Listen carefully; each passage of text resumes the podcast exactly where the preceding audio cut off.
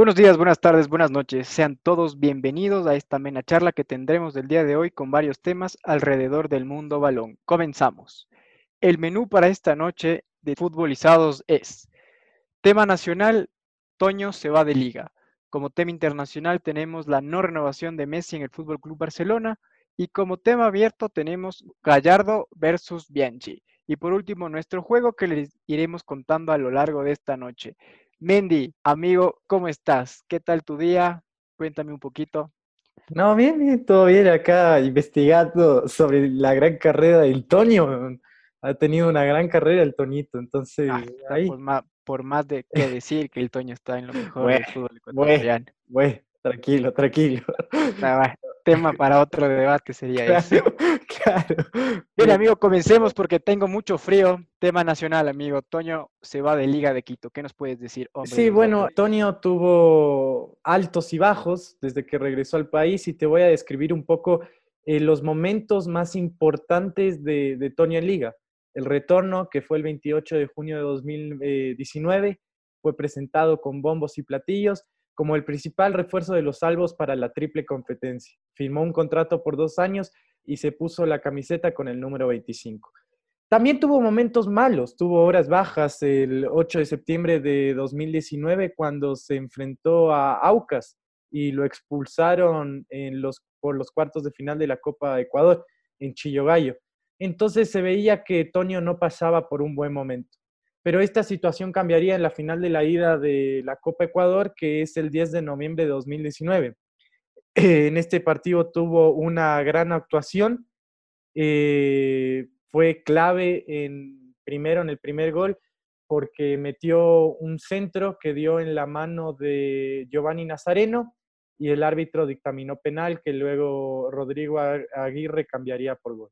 Y en el segundo gol también trabó con fuerza un balón dividido, que hasta el día de hoy eh, los, los, jugadores del Delfín siguen mostrando las fotos en el Twitter de, los tapones que le dejó Torio al rival. No sé si pudiste observar esa foto en Twitter que se hizo muy... Sí, lo vi. Y bueno, a partir de ese balón dividido, levantó la mirada, le dio el balón con mucha calidad a Luis Chicaiza, que definió y marcó el segundo gol. El 16 de noviembre quedó campeón de la Copa Ecuador y fue un gran momento para él. Pero para mí el mejor momento del Tonio fue contra la Católica, el 23 de noviembre de 2019. El único gol.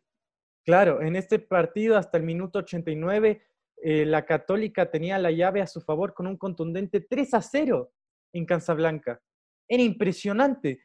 Y luego Tonio vino con, un sablazo desde fuera del área, un gran partido que me acuerdo que yo estuve en el estadio ese día, y luego en un córner eh, el, zaguero central de la liga eh, pondría el partido 3 a 2, y también tuvo un gran partido de vuelta eh, en el Atahualpa y con eso Liga pudo clasificar, eh, si no mal me equivoco, a las semifinales de, de la Liga Pro. Fue su campeón de la Liga Pro el 15 de diciembre de 2019 en esa final fatídica para él y para Liga en la cual erró un penal fue campeón de la Supercopa el 2 de febrero de 2020, en la cual no puede ser que influyó a lo largo del encuentro, pero no estuvo dentro de los cinco pateadores en, los penales, que ese partido también Liga ganó por penal. Y el sorpresivo adiós que fue el 4 de julio de 2020, que nadie se lo esperaba, pero es una de las consecuencias del COVID. Entonces, teniendo en cuenta los grandes momentos que tuvo el Toño en el fútbol ecuatoriano en estos dos últimos años. ¿Qué consecuencias puede dejar para el fútbol ecuatoriano y para Liga concretamente la partida del Tonio Valencia? No, a ver, para Liga personalmente es haber tenido en sus filas uno, o si no es el mejor jugador histórico del fútbol ecuatoriano, por toda la trayectoria y por todo lo que consiguió internacionalmente. Para el fútbol ecuatoriano también, ¿no? Era un espectáculo ir a verlo. Mucha gente, por ejemplo, cuando tú mencionabas este partido con Aucas en el sur, mucha gente, aparte de ver el Liga Aucas del Superclásico capitalino, le iban a ver al Toño. También los hinchas del, Nacional, por toda la bronca y pica que tenían después de que el Toño no fichó por el Nacional. Igual Barcelona, Emelec y muchos equipos alrededor del país, era un espectáculo ir a ver al Toño Valencia. Entonces, eso está perdiendo bastante el fútbol ecuatoriano y aparte la calidad, la calidad que tenía este jugador. Si bien es cierto, no venía en el máximo nivel del Toño Valencia, pero a donde venía Liga de Quito, un equipo de altura, sí es que se seguía aquí jugando para Liga de Quito. Imagínate tener este Valencia para eliminatorias. Era un Valencia que estaba adaptado totalmente a la, altura y en el Atahualpa hermano iba a ser un tren en el carril o en la posición que le toque estar. Entonces creo que eso también pierde bastante la selección, Liga de Quito y el Toño Valencia. Por ahí... No sé si jugaba en la selección. Iba a jugar en la selección, no... Sí, a ver, cuando vino Jordi Cruyff, dijo que él, a ver, sí es muy polémico esto del piso 17 y por todos estos actos de indisciplina que pasó, pero dijo que Jordi Cruyff, que son jugadores que se necesita por toda la trayectoria y liderazgo que tienen adentro de la selección. Entonces, sí lo iba a tener en cuenta y tener a un Toño acoplado a la altura en un muy buen nivel futbolístico como lo estaba recuperando en Liga de Quito, iba a ser espectacular. Sí, además hay que tener en cuenta que seguramente había unos ingleses locos que veían el fútbol ecuatoriano. No dudo que por lo menos unos cinco ingleses locos debe haber. Entonces, bueno, hasta, sí, totalmente. Hasta, qué punto llegó la liga ecuatoriana? Y bueno, no solo la, la gente, eh, los ingleses, sino los hinchas del Manchester United, que está alrededor del, de todo el mundo. Se sabe que el Manchester United tiene hinchas en todo el mundo y seguramente un par de locos vieron el fútbol ecuatoriano y el fútbol ecuatoriano, gracias al Toño, eh, llegó a nuevas fronteras. Pero también además para Liga, estaba leyendo el otro día que tiene eh, otras consecuencias medio, medio graves, que son, por ejemplo, Jefferson Montero iba justamente a fichar con la Liga por la gran relación que tiene con Valencia. Había hablado con Valencia y parecía que la llegada de Jefferson Montero estaba encaminada a Liga de Quito, un gran jugador que le venía muy bien a la liga, pero desafortunadamente con la salida del Tonio Valencia, eh, Jefferson Montero decidió distinto y ahora jugará en el fútbol de Medio, de Medio Oriente. Entonces estamos viendo que las implicaciones no son como, eh, no solo son que pierdes a un jugador de plantel, sino que pierdes a dos jugadores. Porque claro, todo lo que te podía traer Toño en todo lo que venía como jugador en el paquete completo. Pero a ver, hay que, creo que tenemos que dejar algo en claro, que el Antonio Valencia no se va por eh, posibilidades económicas, no se va porque Liga no le puede pagar o no se va porque no tiene la capacidad para estar aquí en Ecuador.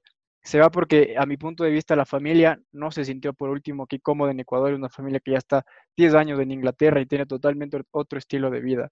Entonces, por ahí se decía cuando salió del United que una de las opciones era la MLS, el Internacional de Miami, el equipo de David Beckham, que por ahí se puede ir a Estados Unidos debido a que la hija le gusta inglés y quiere ya practicar todo su inglés y quiere hacer su vida allá, entonces por eso el Toño iba a decidir esa opción. Pero puso prioridades y vino acá al país. Entonces, eso es muy importante aclarar que Antonio no se va por cuestiones económicas, sino se va por su bienestar de familia, por esa comodidad que hoy la carrera de él la necesita y con justa razón tiene que tener. Entonces, para ti no tiene nada que ver que Valencia, o sea, no tiene nada que ver el COVID con Valencia, con la salida de Valencia. No, totalmente. A ver, y aparte de mi opinión, esto es lo que declaró Esteban Paz en una radio aquí capitalina, cito, no se va por plata y no vino por plata, es una decisión personal y esto es lo que dijo Esteban Paz. Entonces, a ver, si te habla el principal de liga, al decir esto es porque es así. Sí, eso es cierto. El contrato de Antonio Valencia en la liga lo pagaban muchos sponsors y no tanto la liga. La mayoría, el mayor porcentaje del contrato de Antonio Valencia era pagado por los sponsors. La liga directamente no lo pagaba. Entonces yo creo que desde ese punto de vista tengo que estar de acuerdo contigo porque aunque sea un contrato alto, no era un contrato de, descabellado, ¿me entiendes? Para lo que es el fútbol ecuatoriano, para lo que es el Antonio Valencia, entonces yo, yo tampoco creo que sea eh, cuestión de, dinero. Ahora, el Tonio fue ofrecido para Boca, para River y para San Lorenzo. Y primero te quería preguntar, ¿te gusta cuando los jugadores se ofrecen a, a, los clubes en vez de que los clubes los buscan? ¿No es un poco desesperado? Primero que todo. A ver, habría que ver si es cierta esta información primero, porque yo también leí esto de que Boca y River tenían ofertas del Toño, pero a un punto no sé si sea verdad, porque a ver, Antonio tiene 35 años, si no me equivoco. Y estar en River y Boca, hermano, es una presión tremenda. Sí. pero no sé, no, yo, yo personalmente creo que no esas propuestas, a ver, solo fueron dimes y dirés, pero nunca fueron concretas. Ese es mi punto. Para mí, Toño va a terminar jugando en un equipo de China. La de San Lorenzo le veo muy, le veo y le siento como que un poco más sobre la mesa. Pero hay que esperar a ver qué pasa, ¿no? Sí, yo también concuerdo contigo que aunque sea un gran jugador, eh, Boca, eh, bueno, personalmente pienso que Boca no está para aguantar a jugadores grandes, porque imagínate, Tevez rindió muy bien, tiene 35 años y no le querían renovar, siendo el ídolo. Imagínate a Tevez. Entonces, yo creo que es muy peligroso traer a Antonio Valencia, además, teniendo en cuenta lo, lo que pasó con De Rossi, que llegó también con 35, 36 años, no jugó absolutamente nada y se fue por la puerta chica. Entonces, claro, creo que... a ver, con esto igual no queremos decir que Toño no rinde o no sirve para Boca o River, sino el punto es que a esta altura no, el Toño no es para Boca y River. No sé si me va a entender. Sí, sí, sí, sí te haces entender, pero habrá que ver, porque, a ver, Valencia venía a nivel de Manchester United y luego pasó a jugar a Liga. O sea, Liga es uno de los mejores equipos de Ecuador, pero sigue siendo eh, la Liga Pro. Entonces, ¿tú no crees que su nivel bajó y él se acostumbró a lo que es la Liga Pro? Porque, a ver, yo veía sus partidos y rendía bien, pero no era el mismo. No, yo no creo que bajó. Mejor le ayudó a recuperar ese nivel que perdió en el United. A ver, en el United no era el titular, ni siquiera a veces estaba considerado en partidos, en partidos importantes. Entonces, a ver, el capitán, sí, pero no era el Toño que jugaba con Ferguson o con Bangal que estaba siempre presente en esa banca por lo menos. En cambio, con este nuevo técnico que tiene el United, que se me escapa el nombre, eh, el Toño puede lograr, no pudo recuperar ese nivel que todos queríamos, entonces fue de, menos, de más a menos en este United en su última temporada con los Red Devils. Pero cuando llegó a liga, se propuso llegar a, a ese nivel donde pudo ser un gran aporte para el United durante estas 10 décadas que estuvo allí en Inglaterra. Entonces, a mi punto de vista, creo que el Toño acá vino a recuperar su nivel. Por ¿Crees eso que es le recuperó? ¿Crees que lo recuperó? Eh, teníamos que darle un año más, creo. Y estaba. Porque, a ver, está jugando partidos espectaculares. Creo que hasta en ciertos partidos era el punto más alto de liga el Antonio Valencia. También cambió de posición. El cambio de posición le hizo muy bien. ese era, un punto, ese era un punto que yo te iba a tocar. A ver, Acá Paz dice que armaron esta temporada el equipo para el Toño Valencia, por eso trajeron a Pedro Perlaza, Pedro Pablo Perlaza, jugador del Delfín, para que él sea el lateral y con esto el Toño pueda subir al mediocampo. ¿Entiendes? Entonces, con esta salida eh, del Toño, ¿qué pasa con ese equipo? Se le desarma el equipo porque era un, equipo alrededor de, del Toño Valencia y si te va el Toño Valencia, entonces se te desarma el equipo prácticamente. Eh, ahora, ¿qué jugador podría traer el fútbol ecuatoriano para suplir la baja de Antonio Valencia? ¿Qué jugador crees que está a la altura del Antonio Valencia ecuatoriano? Para decir, bueno, ecuatoriano. se va el Toño y viene Uf. Felipe Caicedo, capaz. Puede ser Felipe Caicedo, sí, se me vino a la cabeza, pero la gente no tiene mucho pego, pero a ver, tiene mucha trayectoria. Felipao hizo en España, en Inglaterra, en Italia, entonces son en ligas importantes. Jugó en el Manchester City. Jugó en el Manchester City. Pocos lo saben, pero jugó en el Manchester City hoy en día de Guardiola. Entonces, ¿tú crees que Felipe Caicedo podría suplir la ausencia de, de, a ver, puede ser Felipao, puede ser Novoa. Es que, a ver, de haber jugadores hay, pero tener la trayectoria que tuvo el Toño es muy difícil, ¿me cachas? Ser ese líder y referente en el fútbol inglés y más en el Manchester United es algo bárbaro. Entonces, a ver, puede ser Novoa también por toda la trayectoria que tuvo en Rusia, un gran mediocampista, pero si te pones a ojear ahí la carpeta, va a pesar más la del Toño siempre. Claro, pierde mucho atractivo también la Liga Pro, ¿no crees? Con, con la partida de Antonio Valencia, porque, a ver, tú vas a hacer el marketing de un partido y uno va a publicitar el partido de manera distinta si no está el Toño, a que si estuviese el Toño. Claro, a ver, por ejemplo, a Rebamba el Toño nunca fue. Claro. No, y eh, es interesante, por ejemplo, yo pienso en la selección argentina cuando juega un amistoso sin Messi, no es una selección argentina atractiva, no es una selección argentina que la gente quiera ver, pero luego ves que va a jugar Messi y todo el mundo pone a la selección argentina, todo el mundo cantando el himno, Entonces yo creo que también se genera eso con, con Tonio y el fútbol ecuatoriano, con la Liga Pro. Yo Ahora que, topas a la selección, sí, vamos acá al punto del Toño. Yo te había mencionado que el Toño un año más acá hubiera sido un gran aporte para la selección totalmente. Pero si es que llega a irse, no, a ver, si es que se llega a ir a algún equipo como algún equipo en China, en el Medio Oriente, Sí. una liga que no sea muy competitiva, puede ser que ya sea el adiós del Toño Valencia en la selección. Sí, para mí es el retiro, es el retiro de él, es el adiós del Tonio Valencia A ver, fútbol. Si es que llega, lle- si es que, si es que llega a San Lorenzo, ¿puede también tener selección o crees que no? No, muy difícil llegar a selección para mí por la edad. Y San Lorenzo hay competencia, pero a ver, primero que todo llegaría a San Lorenzo y el fútbol argentino no se sabe cuándo va a iniciar. Van a iniciar todas las ligas sudamericanas y la Argentina va a ser la última, te lo aseguro. No están ni entrenando. Entonces, desde ¿Quién es ese el técnico punto, de San Lorenzo? el técnico de San Lorenzo, ah, no, no tengo el nombre. Ah, Mariano Soso es el Ah, ese técnico es, conocido aquí, fue ex técnico de Emelec, Mariano Soso. Ah, ¿en serio? Sabe del medio, sí. Antes sí. de fue Emelec San Lorenzo. Claro, es interesante. No, no, eh, pasó por Defensa y Justicia también. Claro, pero a ver, su última, su último equipo internacional fue Emelec, Ah, es interesante, pero como asistente técnico o como director técnico. como director técnico. Incluso él jugó una final, creo, con Emelec. No sé si estoy equivocado, Soso. Pero él conoce el medio, ¿me entiendes? Entonces, Sí. por ahí pueda llegar a concretar esta oferta de San Lorenzo si es que llega a ser verdad, porque él le ha visto al Toño jugar.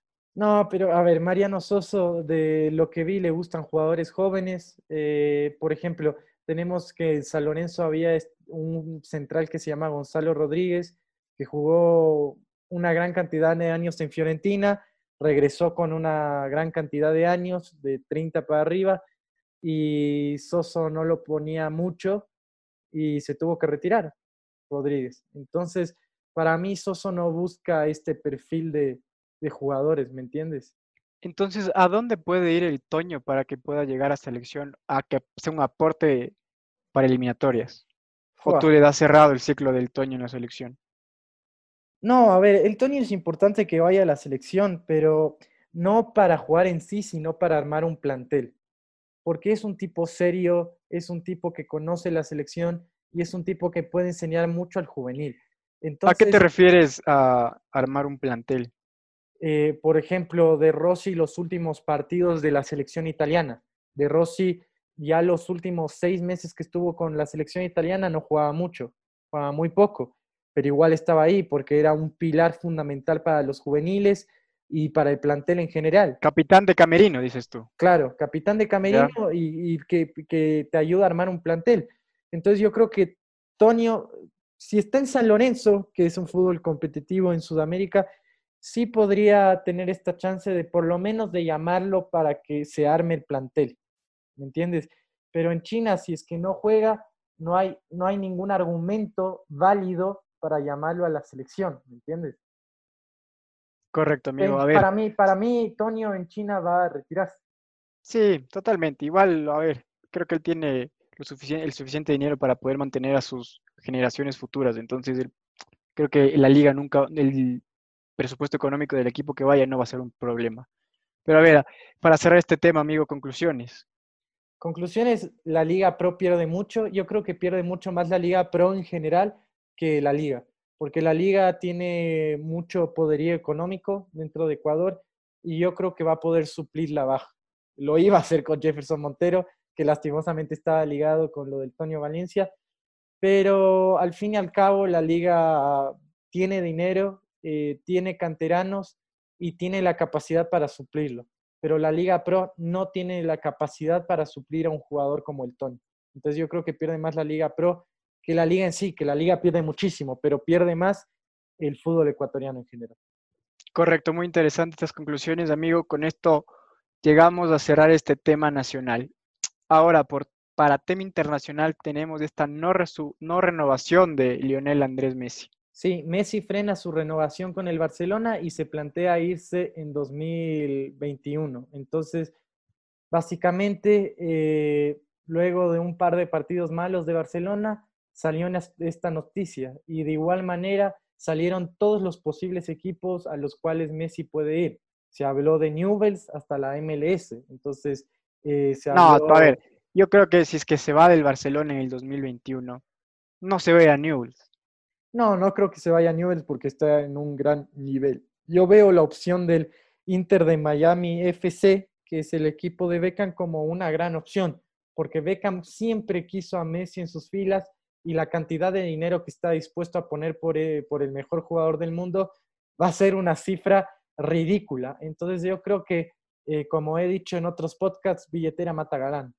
Y yo creo que Messi va a buscar algo más tranquilo y la veo una posibilidad muy grande, la del eh, Inter de, de, Miami. También hay otros equipos como el Paris Saint Germain, Chelsea o incluso el Manchester City. Que, la Juve. Que lo están buscando. La Juve por ahora no ha salido como una opción concreta, pero me encantaría ver un Messi y Ronaldo juntos. Tremendo. después de verlos tanto tiempo separados uno contra el otro, sería bueno por primera vez verlos juntos y cómo, cómo se llevan en, el campo. Pero ahora, te quería preguntar, y mi pregunta clave era, ¿por qué crees que tú, Messi, no decide renovar con Barcelona? A ver, creo que no decide renovar porque hubo un problema en el Barcelona que se eh, salieron a, filtraciones, muchas conversaciones a la interna del club, de la directiva, en sesiones, y una de esas filtraciones que hubo era que Messi no estaba eh, con, eh, con, desacuerdos en el camerino y era el líder y que ponía molestias, ¿me entiendes?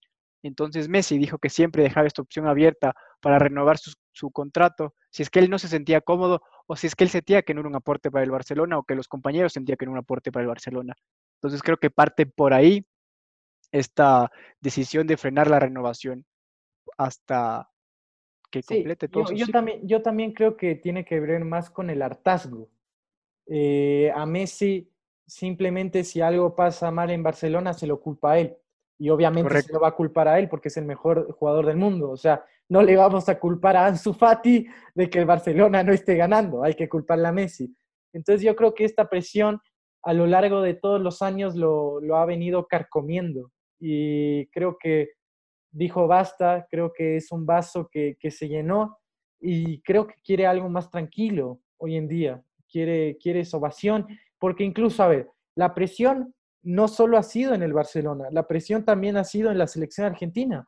O sea, él siendo el mejor jugador del mundo no pudo estar tranquilo en ningún lado. Messi siempre estuvo lleno de estrés y siempre tuvo una vida llena de críticas, siendo el mejor jugador del mundo.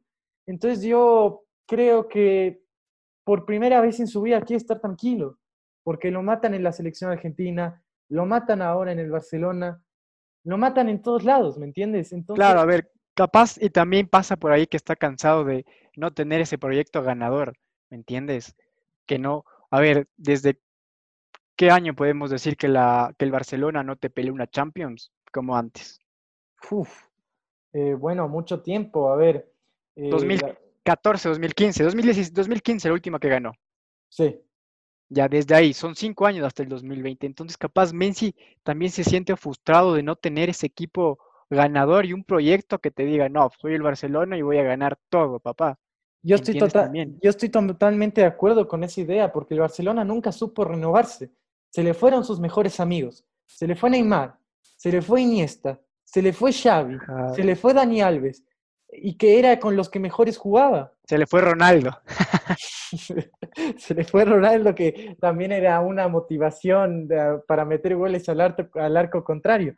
Pero yo digo, si te quitan a tus mejores eh, cómplices y no contratas a un buen cómplice, bueno, contrataron a Suárez, pero además de Suárez, Messi perdió todos sus cómplices y hoy en día, y hoy en día tiene que hacerse cómplices forzadamente de Griezmann, que dice que la relación entre Messi y Griezmann, siempre va a haber estos rumores hasta que uno de los dos se retire y diga, ¿sabes qué? Sí, me llevaba mal con Messi. Pero yo creo que la relación entre ellos no es la mejor y tampoco tienen la mejor conexión dentro del campo de juego, ¿me entiendes? No se entiende en memoria que, que cierras los ojos y le pasas. La, o sea, para mí la conexión Jordi Alba, Messi, es mucho más fuerte que la conexión Messi-Griezmann.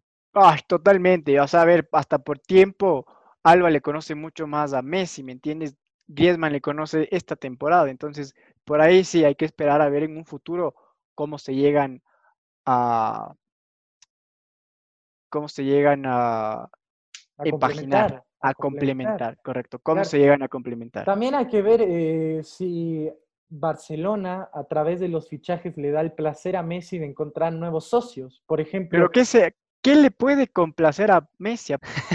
puede ser Neymar. No, para mí ah, puede ser Neymar, puede ser Neymar porque la MCN va a ser la MCN. Creo que es uno de los mejores tríos en la historia del fútbol. No, pero a ver, entonces, ah, no sé, no es pero Lautaro Martínez. Tienes que darle un equipo para que pueda estar tranquilo Messi. Claro, yo no tiene equipo y tampoco tiene técnico. Yo no creo que Messi esté a gusto con Setién.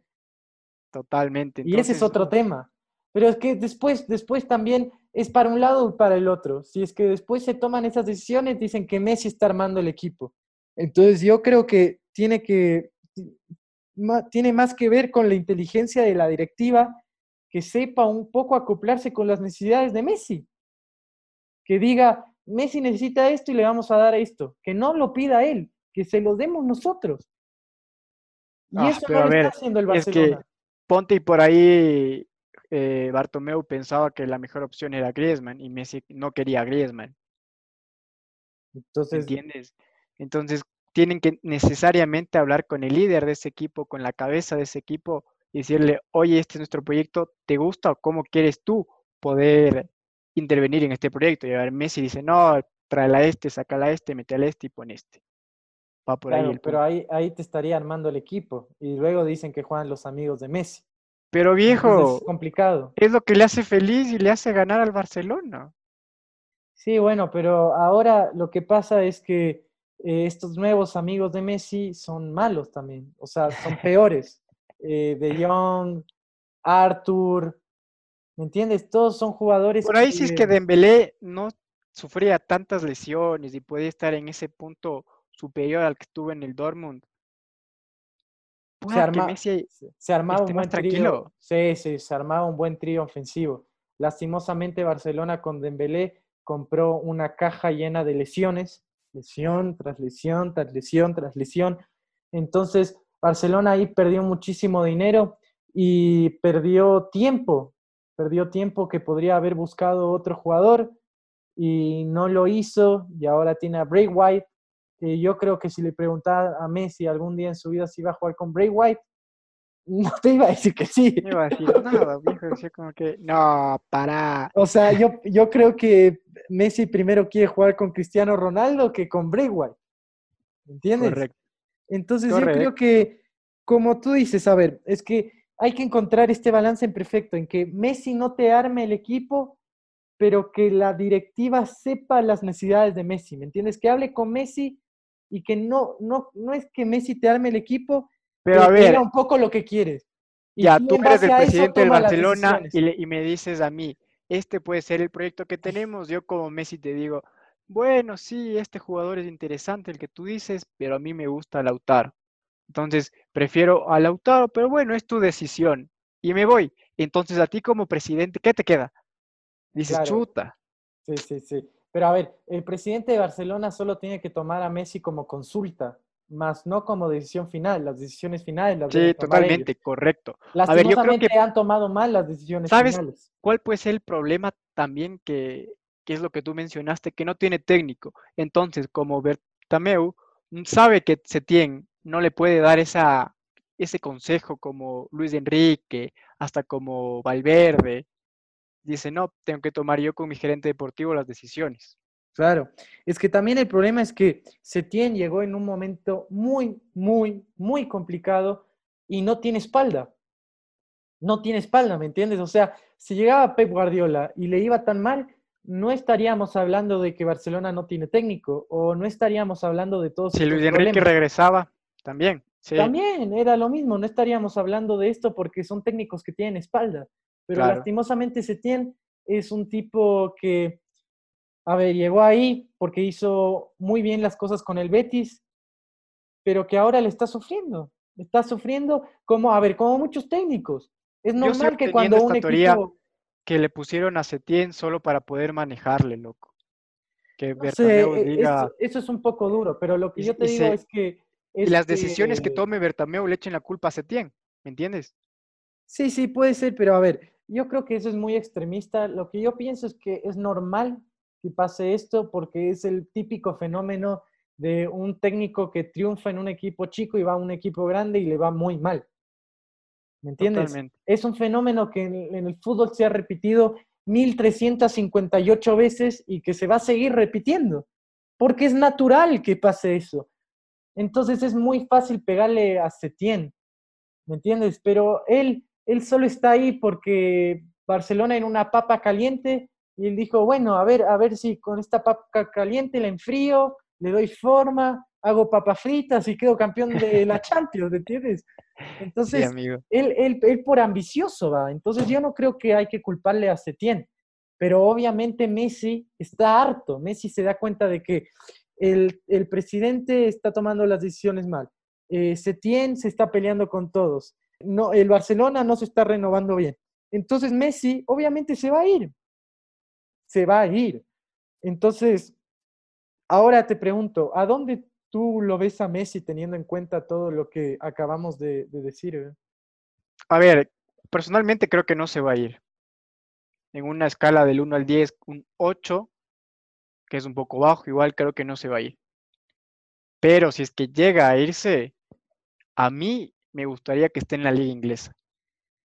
Ah, en el Manchester City. en el Manchester City. Sí, en el Manchester City, porque el Manchester City también tiene un proyecto interesante y Ojalá y pueda estar también Guardiola, porque se entienden y saben lo que quieren ambos, ambas dos personas. Entonces a mí me gustaría, porque personalmente a mí me, hubiera gustado ver a Messi como Ronaldo en la liga italiana, en la liga portuguesa, en la liga inglesa, en la liga española, para que tengas, a ver, porque Ronaldo es un señor don jugador, ¿me entiendes? De donde va te rinde. Entonces, Messi, no, no hay ninguna duda de que haga eso, pero sí me hubiera gustado verle en otras ligas y decir, a ver, por esto soy el mejor del mundo y por eso estoy jugando. Ojo, yo amo a Messi, pero hubiera sido una espinita a mi punto de vista que, bueno, ándate a la liga inglesa. Y un sueño así bien egocéntrico, me gustaría que esté con Ronaldo en la Juventus.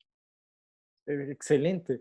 Eh, mis dos opciones, eh, en cambio, serían, bueno, Sí, mis dos opciones también sería el City. Me encantaría verlo en el City. Yo creo que haría una gran conexión con Phil Foden, que no sé si se acuerda la gente, pero fue una de mis jóvenes promesas. No, no creo que vaya a ser el próximo Messi Phil Foden, pero sí va a ser el próximo gran jugador del fútbol europeo. Ya, imagínate si tiene a Messi jugando con él. Va a aprender demasiado y puede llegar a ser ese Messi. Claro, me encantaría ver a Phil Foden tirando paredes con Messi. Y otro sueño también medio egoísta mío es verlo en Newells y que gane la Libertadores con Maxi Rodríguez. Que sería pero viejo, nah. Bueno, eso es utopía, eso es una utopía, pero, pero, a ver, soñar no cuesta nada. A, mí, a mí los sueños me vienen gratis. Entonces... Sí, está bien. A ver, pero tú prefieres que vaya a Newells o que vaya a la Juventus. Si te dicen Santiago Mendizábal, escoge el futuro de Messi a cualquiera de estos tres equipos, City, Newells o Juventus de 2021 a 2022, Juventus. De 2022 hasta 2024, Newells. Y se retira en 2024. Ah, bueno. Muy ah, chévere, ah, muy interesante tu propuesta, la verdad. yo, hago un, eh, un, paso intermedio. Va al City, va, a ser, va a ser stream con Kun, ahí, en, su canal de Twitch, ojo al tejo. Entonces van a estar ahí los dos amigazos. Eh, capaz sea lo último que veamos de Agüero en el City, porque también Pero tú dijiste Juventus, ¿no? Dijiste City. Ay, cierto, dije Juventus, Juventus, me confundí. Ah, ¿quieres que vaya al City? Sí, quiero que vaya al City, no sé por qué dije Juventus. totalmente de acuerdo. Entonces yo diría que ahí está con su amigo Kun streameando, está con Phil Foden, entonces yo creo que, y está con Guardiola, que Guardiola es el entrenador con el cual vimos el mejor nivel de Messi. Entonces, capaz, capaz Guardiola sea eh, el mejor ubicando a Messi en su nueva etapa de viejo, porque Messi se está volviendo viejo y se va a volver un asistidor. Entonces, capaz Guardiola puede eh, meter a ese asistidor en su equipo y ponerlo con Agüero, ponerlo con Gabriel Jesús, ponerlo con Marés, ponerlo con Sterling. Entonces sería muy interesante ver esta nueva alianza Guardiola-Messi, que son dos tipos que se aman mutuamente. Entonces sería bueno verlo en eso y finalmente que se retire Newells para verlo en Argentina, para que le haga un gol a Boca y gritar el gol de Messi, no importa que se lo haga a Boca. Entonces sería una locura. Todos gritaríamos ese gol. Sí, bueno, tú lo gritarías de más. Pero bueno, la cuestión es que, es que, a ver, Messi a ver, dale para cerrar ya este tema. Sí. Bueno, las conclusiones es que Messi está harto por muchas cosas, porque no le arman un equipo competitivo y porque está teniendo, no está teniendo la mejor relación con el técnico y tampoco con la directiva. Y yo creo que Messi se merece más. Ahora, esa es mi conclusión. Pero todo cambia con el resultado. Si el Barcelona llega a ganar esta Champions, Messi para mí se va a retirar en el Barcelona. La liga ya está perdida. La liga ya está perdida. Para pero sí, y sería un milagro. Y sería un milagro que Barcelona ganara la Champions por cómo está jugando. Hoy vi el partido contra Español, que lo descendió, Barcelona descendió al Español y el Español le hizo pelea. ah, bueno, también el árbitro jugó un partido aparte en ese partido. Claro, pero el, el Español, equipo descendido, le hizo pelea al Barcelona. Entonces yo creo que este Barcelona no le da para ganar la Champions, pero sí le da para, pero sí gana la Champions de la manera que gane, Messi se retira en el Barcelona, porque a Messi le gusta el resultado, a Messi le gusta quedar campeón porque es un tipo ambicioso. Entonces yo creo que eh, va de la mano con el resultado. Si Messi no consigue los resultados de manera inmediata, es decir, esta Champions o esta liga, eh, sí podría verlo fuera del Barcelona a mitad de año de 2021. A ver, igual mis conclusiones, completamente de acuerdo contigo que Messi no está cómodo ahorita en el Barcelona por temas dirigenciales y deportivos. Entonces son cosas que influyen. Pero en el transcurso del tiempo, si Boca, si Boca, si Barcelona, perdón ese, ese gran error que tuve. Si es que el Barcelona, si es que el Barcelona, si es que el Barcelona llega a tener esta Champions o un milagro y ganar la liga, pueda que por ahí Messi siente cabeza y diga, bueno, tengo que pensar en mi renovación y ver qué pasa. Con esto cerramos este tema internacional muy interesante, amigo. Un gusto siempre comenzar contigo. Entramos al tema abierto. Gallardo versus Bianchi. ¿Qué técnico es mejor? Un, un tema muy polémico, pero bueno. Polémico para ti. A ver, vamos a ver si le buscamos eh, la vuelta. A ver, primero eh, quiero destacar que, que Gallardo hoy en día es uno de los mejores entrenadores, no solo de América, sino del mundo. Eh, ha ganado una copa con Nacional, ganó la primera división del fútbol uruguayo. Luego de retirarse, es una historia muy, muy curiosa, porque luego de retirarse, eh, el presidente de Nacional convence a Gallardo de ser entrenador, Gallardo acepta y Gallardo en su plantel tiene al chino Álvaro Recoba, que creo que Recoba era incluso más viejo que Gallardo o eran de la misma edad. Entonces eso es, es algo muy curioso pero supo manejar muy bien a Recoba, que como ya te dije, en ese momento fue un jugador para armar plantel, eh, jugaba muy pocos minutos, jugaba 20, 15, 10, a veces 5, entonces eh, supo muy bien manejar a sus jugadores y pudo quedar campeón del fútbol uruguayo con un nacional que venía de capa caída. De ahí en River ganó tres copas argentinas, ganó una Supercopa Argentina, ganó dos Libertadores, ganó eh, una Copa Sudamericana, tres Recopas Sudamericanas y bueno, la Suruga Bank, que algunos lo cuentan y otros no. Ah.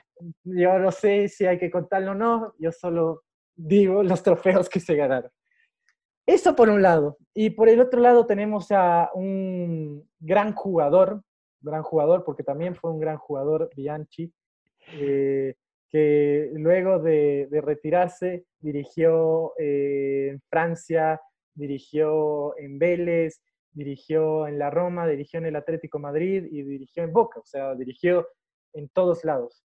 Y como entrenador él tiene 15 trofeos, es un animal, eh, ganó tres eh, ligas con Vélez, ganó cuatro con Boca, ganó tres Libertadores con Boca, ganó una con Vélez, eh, quedó campeón del mundo con Vélez en 1994 y tuvo también dos campeonatos del mundo con Boca en el 2000 y el 2003.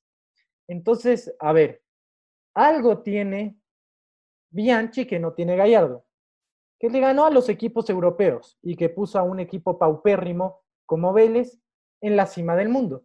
Y también puso a un equipo como Boca, que no era de lo mejor de Sudamérica en ese momento, lo puso como el mejor equipo del mundo. Entonces yo creo que eso no tiene Gallardo.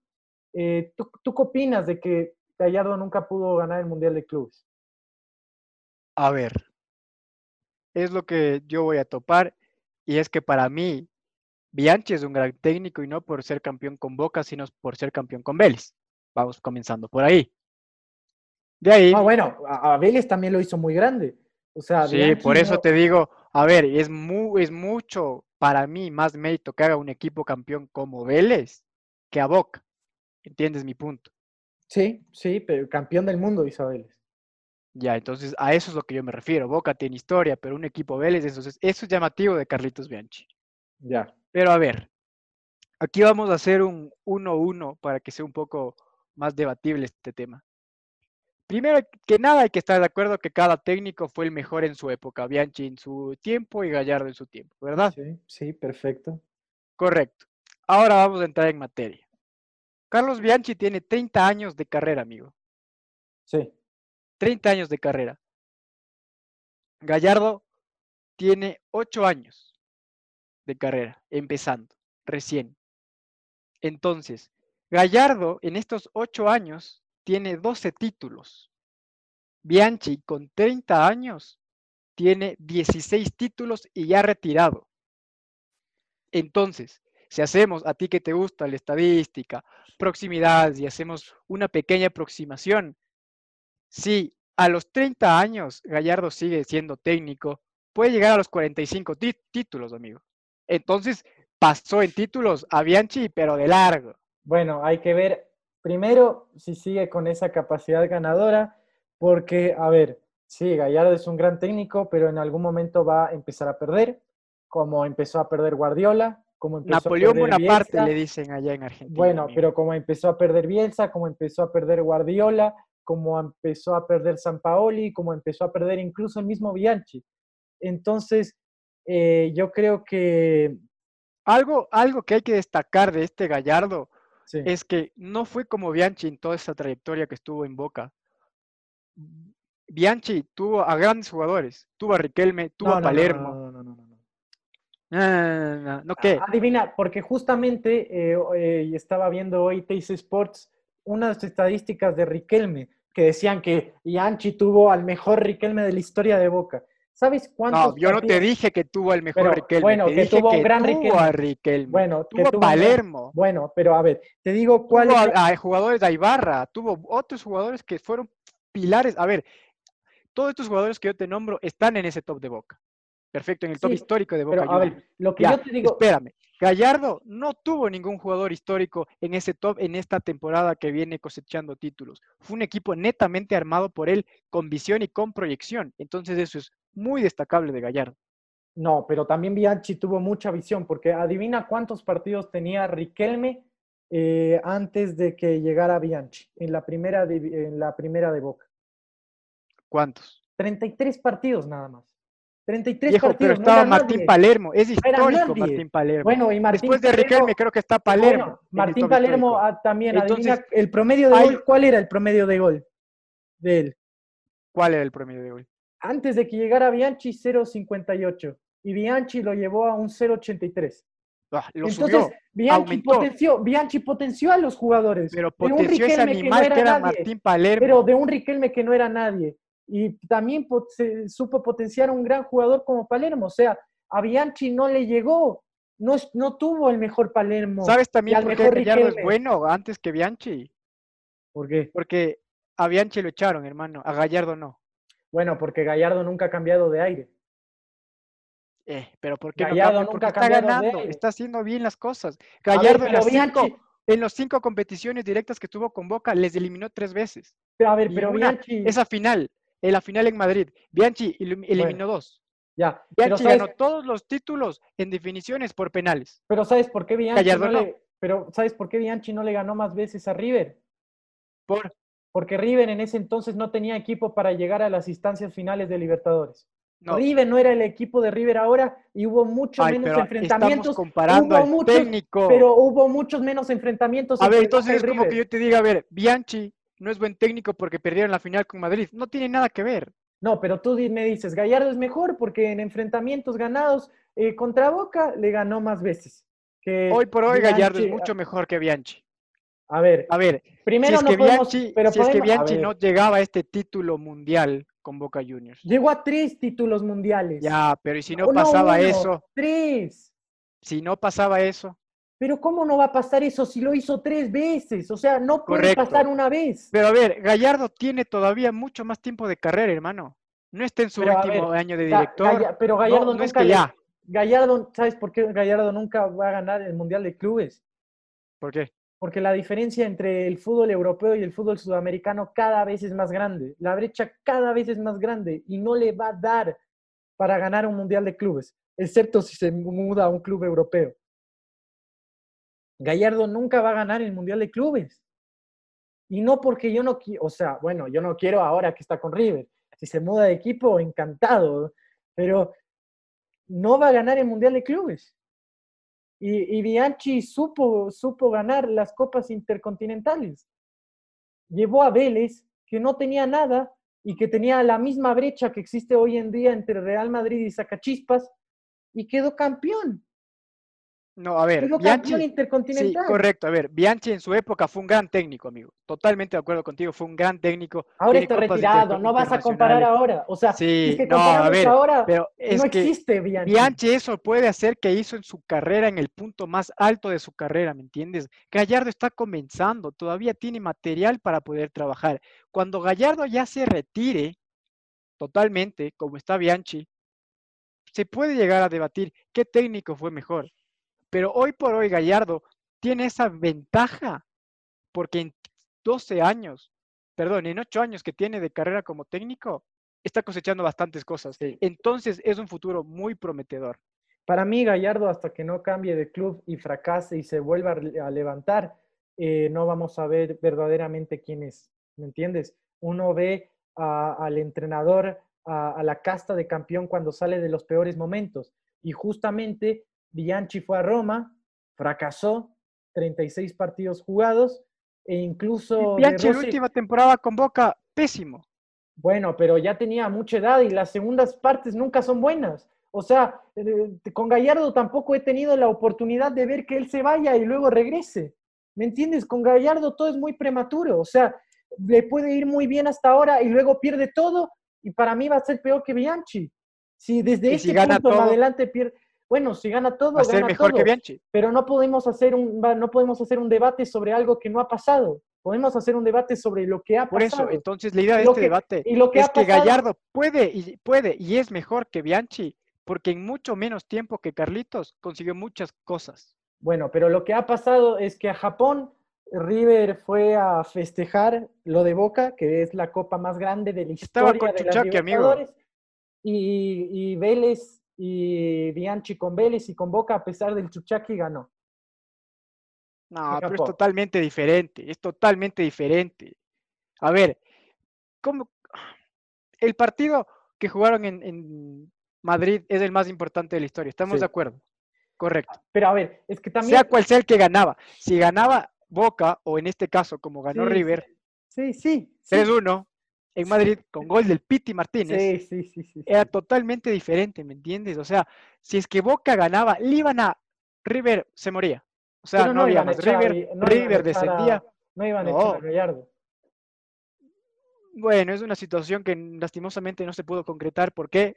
Porque River quedó campeón en esa final. Sí, sí, no se puede debatir sobre lo que no pasó. Ahora, yo te debato sobre lo que pasó. Que el River, a ver, si River perdía contra Real Madrid, Perfecto, hermano. Fue a, fue a Japón. River perdió con el mejor Barcelona del 2015 en el Mundial de Clubes cuando quedó campeón. Perdió contra el Alain cuando ganó la mejor copa de la historia. Pero viste el partido. Sí, obvio. ¿Viste el partido? Sí, le Fueron errores infantiles. El error fue de Armani. Piti Martínez, el penal, no sé qué estaba pensando. Creo que el man seguía en Madrid. que ese penal le pateó, hasta yo pateó mejores penales en ese momento que el Piti Martínez. O sea, fue un partido atípico de River. O sea, ese partido es el peor que jugó River para mí en toda la época de Gallardo. ¿Y por qué Gallardo no los despertó en el segundo tiempo? ¿Por qué Gallardo no hizo nada para cambiar la mentalidad? Tal vez y por ahí pensaba que el equipo iba a reaccionar como lo hicieron en Madrid, amigo. No, pero a ver, ahí Gallardo falló, ahí el Gallardo debería haber despertado al equipo. El equipo estaba dormido, el equipo estaba siendo superado por un árabe, por el Correcto. ¿Y sabes lo que hizo Gallardo para superarse? Se metió en la final de la Libertadores, amigo. Bueno, y luego pasó lo que pasó, pero a ver, la cuestión es pero es del fútbol, eso ya es fútbol, porque en un minuto se, cambió todo, es totalmente historia de pero, a ver, yo te digo que para mí Gallardo va a ser mejor que Bianchi cuando vaya a Europa y triunfe en Europa. Porque hasta ahora los dos triunfaron en Sudamérica. No, o sea, hasta, ahora, sí, totalmente. hasta ahora para mí están igualados. Si Gallardo consigue la Champions con el PSG. Ya, es el mejor entrenador. Se termina este debate. No, la gente, hasta tú vas a decir, pero es campeón del mundo. Para mí, para mí, para no, mí viejo, no debate porque, a ver, ahora para mí, bastante y vas a ver cómo te contradices. Espera, para mí están empates. Para mí están empates. A ver, para mí puede ser un poquito mejor Bianchi, puede ser un, un poquito mejor Gallardo, pero para mí ahora están empates. ¿Por qué? Porque los dos triunfaron en dos equipos de Sudamérica. Nacional River, Vélez Boca. Ah, están empates. Correcto uno puede poner la Copa del Mundo por encima de la mesa, puede decir Pero es que Bianchi ya no tiene nada más que ofrecer espera, al fútbol. Espera, espera. Dale. Y también los dos tienen varias similitudes. Los dos rechazaron a la selección argentina. Gallardo lo rechazó con Tapia y Bianchi lo rechazó con todos los otros entrenadores. ¿Ya? Dirigentes. Dirigentes, perdón. Ahora, la cuestión es que Bianchi en Europa fracasó, fracasó. Jugó 36 partidos en Roma, como te dije, y hoy De Rossi dijo, la gente de Roma considera a Bianchi un boludo. Y eso es inaceptable. y escuché que, escuché que De Rossi quiere ser técnico de Boca. Sí, y también, dirigió, una cosa de locos, y también dirigió Atlético Madrid de 2005 a 2006. Y estuvo tan solo 20 partidos. Entonces, yo te digo que si Gallardo va a Europa y le va igual de mal que Bianchi, no se puede decir que Gallardo es el mejor entrenador que Bianchi. Y hoy en día, tampoco, y hoy en día tampoco puedes decir que Gallardo es mejor que Bianchi porque no ha tenido la experiencia europea, ¿me entiendes? No ha dado el salto. Sí, pero tiene en poco tiempo demostrado mucho más que Bianchi. es ese punto. Bianchi tiene 30 años de ah. carrera y cosechó 12 títulos. Yo sé. Gallardo tiene 8 años y tiene, perdón, Bianchi tiene 16 títulos y Gallardo en 8 años tiene 12 títulos. Entonces, entiende esa magnitud.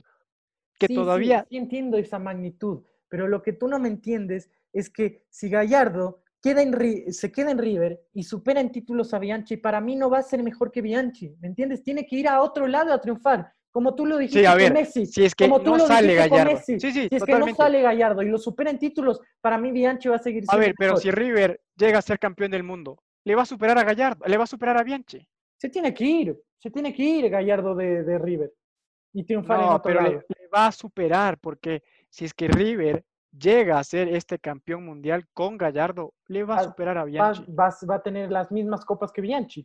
¿Por qué le superaría si tiene las mismas? Porque hizo en poco ¿Por tiempo. Qué le porque él hizo en 30 años. Pero veamos a ver si, a ver si, digamos, gana la Copa del Mundo, ¿ya? Gana la próxima Libertadores y gana la Copa del Mundo. Y quedaría igual con tres Copas de Libertadores, como igual que Bianchi, con una Copa del Mundo. Una menos que Bianchi, pero esto, eso no importa, ¿ya? La cuestión es que quedarían exactamente con los mismos títulos, ¿ya? Y luego se va a Europa. Y fracasa. Y fracasa. Como Bianchi. Y, y se queda igual y se queda igual. ¿Por qué se va a quedar igual? Porque para mí, en mucho menos tiempo consiguió más. Porque para mí... Ah, no más, igual pero en menos tiempo. Para mí lo que determine quién es mejor o no es si puede triunfar o no en varios lados, si se adapta.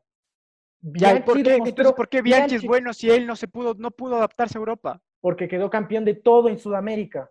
Por eso es bueno, porque quedó campeón de más cosas. Gallardo hizo lo mismo. Gallardo es igual campeón de todo. pero le falta una cosa. Le falta una cosa que es la Copa del Mundo. ¿Me entiendes? Pero, si ver, ves, si ves, te esa es tu pero- única excusa. O sea, no, pero porque somos campeones del mundo, Bianchi es lo mejor. No, no, te digo que. A ver, lo que te estoy diciendo es que Bianchi tiene que adaptarse a Europa y ganar en Europa. Si gana en Europa va a ser el mejor entrenador. Pero te das cuenta de que ya no tienes nada más de qué hablar de Bianchi en un futuro.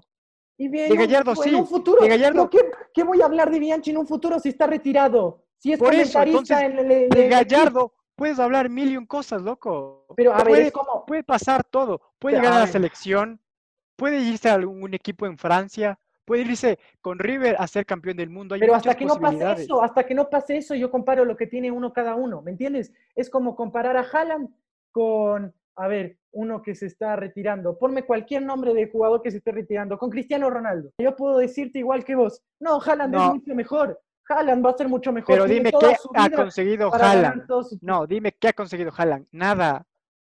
Nada. En cambio, aquí. Gallardo sí consiguió títulos. Pero es lo mismo, ¿me entiendes? Y en lo el mismo. mano a mano con Boca Juniors, Gallardo siempre fue superior, Bianchi no. Bianchi siempre fue superior a River. No, viejo. Sí, sí. Dos veces eliminaron directamente a Pero River. porque no jugaban nunca, porque River nunca llegaba. River nunca vi- llegaba. Si estábamos en la Copa del Pero 2001. perfecto. A Entonces, ver, las si está- oportunidades espera, que espera, tenían. Espera, espera, espera. Solo déjame decir esto. En la Copa de Libertadores del 2001, si River le ganaba al América de Cali, había un River Boca en la final. River no le ganó al América de Cali, luego Boca le, ga- le ganó como 6 a 0 en el global al América de Cali. Entonces, Ah, viejo, pero el River no América de. Cali. Y bueno, el América de Cali le eliminó a River, así como lo desprecias, le eliminó a tu River. Así como lo Porque desprecias. River no estaba bien. Es Bueno, completamente de entonces, acuerdo y Pero ahora razonable. Boca y River están bien y, Ri- y Gallardo tiene muchas más chances de enfrentarse más veces a Boca que lo que Bianchi tuvo de enfrentarse a River. ¿Me entiendes? A ver, entonces, si es que aquí Bianchi River le enfrentaba a gana River. Dos finales de internacionales, una sudamericana y una Libertadores a Boca, va a seguir siendo mejor Bianchi, solo porque Que tiene el título del no, a mundo. ver, no. No, no, pero van a seguir siendo iguales. Para mí, lo, a ver, para mí el factor que le da la victoria Es que no son iguales. pero para mí la, la- la- la- el factor que le da la victoria a Gallardo es que se vaya a Europa y triunfe. Si gana cualquier cosa acá en Sudamérica, le empata. No le gana. Si gana cualquier cosa acá en Sudamérica, le empata. Para mí tiene que ir a la selección argentina o tiene que ir a Europa y ganar en todos lados. Si solo Ya, gana en un lado, la es selección igual que Bianchi, que ganó en un solo clasifica lado. al mundial, llega a la final del mundial, pero pierden. Y Ya, pero bueno, pierden por cosas del fútbol como eh, eh, River Flamengo en la final en Perú. Son supuestos, son supuestos. Ya. O sea, ya, yo- ese supuesto puede llegar a ser Gallardo mejor que Bianchi. A primero eh, con esta directiva, Gallardo nunca va a ser director Es un técnico de Argentina. supuesto, es un supuesto. Y sí, si triunfa con la selección argentina, obvio que Gallardo va a ser Pero mejor está que perdiendo la. Copa del Mundo. No importa, llegó a la final. Es como decir, si en la selección Sabela es más grande que Bianchi, obvio que Sabela es más grande que Bianchi, porque Bianchi no la dirigió y Sabela llegó a la final. No sé. Entonces, Gallardo, para ser mejor, tiene que triunfar en otros lados. Si sigue ganando lo que gana en River, va a No. ser igual.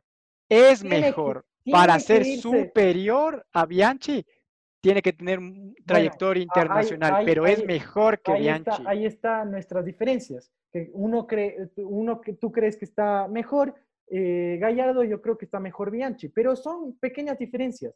Lo, lo que los dos estamos de acuerdo es que si Gallardo va a ganar en Europa, no va a haber discusión. Y esa es nuestra Sí.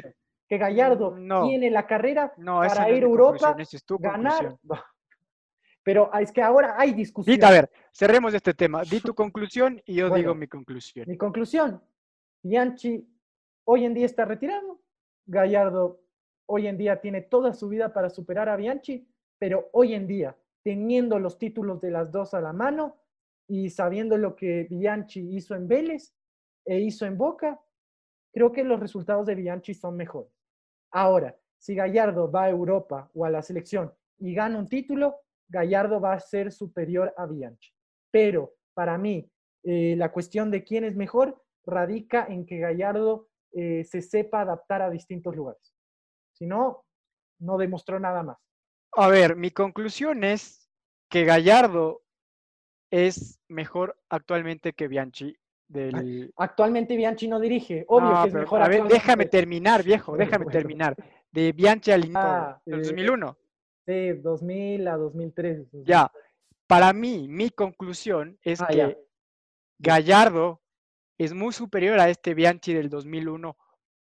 por todas las copas que haya tenido Bianchi internacionalmente con Boca o con Vélez, Gallardo para mí es el mejor. Déjame terminar porque es mi conclusión y se cierra el tema, porque ya te veo que quieres decir algo. Entonces, Gallardo tiene un futuro por delante que así no se vaya a Europa y sigue ganando con River, le sigue eliminando a Boca, sigue ganando títulos, va a ser mucho mejor que Bianchi. Y solo va a ser una estrella más si es que llega a irse a Europa, a la selección argentina. Entonces, la carrera y los números que tiene Gallardo ahorita son mejores a los que tenía Bianchi en el 2001. Esa es mi conclusión, amigo. Aquí se cierra este tema. Gracias por tener esta linda charla contigo. Una charla muy apasionada que ahora para desestresarnos arrancamos con este juego. Dale, Mendy, explícanos. Toma aire. Eh, este juego es muy divertido. Se llama, A ver, dime, dime lo que me tenías que decir, no, te quedes con las ganas. No, no, no. Este, este juego es muy divertido, básicamente de eh, equipos ah. contra equipos europeos y básicamente es determinar eh, qué equipo es más viejo. Entonces... Eh, ¿Quién empieza, tú o yo? Tú, tú que cerraste el anterior tema y yo no quiero hablar durante un largo tiempo. Te duele la cola desde el 9 de diciembre. Temazo, escúchalo. A ver, ¿qué equipo es más viejo? ¿El Atalanta de tu tan amigo y ah, conocido Papu Gómez. Ojo, ojo, Atalanta ganó su onceavo partido seguido. Tú dices que no lo sigo, que es solo por el Papu. Hoy me quedé ver los 90 minutos de ah, Atalanta. Ah, porque yo te dije eso y te llegó y estás viendo. No, vi el anterior también. Vi el anterior también. Uy, sí, correcto. Muriel Atalanta, el Lyon. ¿Cuál es mejor, el Atalanta o el Lyon? ¿Cuál es mejor el Atalanta? Pero te voy a decir cuál es más viejo. Ah, ya. Esa psicología. Yo, yo pensé que ibas a decir el Papu. No, a ver, más viejo es el Olympique Lyon. No, amigo, el Atalanta. Uh, no me 1907. El Lyon, 1950. ¡Apa! Es bastante nuevo el Lyon. Bueno, voy, voy unos, mm. voy cero puntos. Mm. A ver, ¿el Stuttgart de Alemania o el Olympique? El Olympique de Marseille. No, el Lyon. Hay dos, hay de Lyon y el de Marsella. Pero ¿cuál te acabo de preguntar? Ah, ¿Cómo es el raciocinio? Bueno, bueno, bueno. El Olympique de eh, Marsella. Stuttgart. Más viejo. ¿Es el más viejo? Sí. Bien. Vamos. 1893 del Stuttgart, 1899 el Olympique. Me la pusiste ahí pegadita una a la otra. Está el Pipa Benedetto en el Olympique de Marsella. A ver, ¿cuál es más viejo? ¿El Ajax o el Feyenoord? Hmm. El Ajax. ¡Correcto! ¡Vamos! Voy dos, voy dos. 1900 Ajax, 1908 Feyenoord. A ver, ¿cuál es más viejo? ¿El Fenerbahce o el Brujas de Berlín, de Berlín, de Bélgica? Me la juego con el Brujas de Bélgica. ¡Correcto! Tres putachos. Brujas 1890, Fenerbahce 1907. Ahora tienes que superar eso. Tres. Tienes que superar tres. A ver si me superas yo, Bianchi, a tu Gallardo. Chistoso. acá se determina todo. Qué gracioso. En el juego, en el juego. Eh, a ver, eh, ¿qué equipo es más viejo? ¿Boca Juniors o Flamengo? Boca Juniors o Flamengo. Buena pregunta. Fly. No. Me voy por este equipito feo que tienes. Boca Juniors, amigo. Oh, incorrecto. Incorrecto. ¿Flamengo? Boca eh, nace en 1905 y Flamengo en 1895. Oh. Sí, sí, sí. Segundo. El Nacional. El Nacional, el Nacho.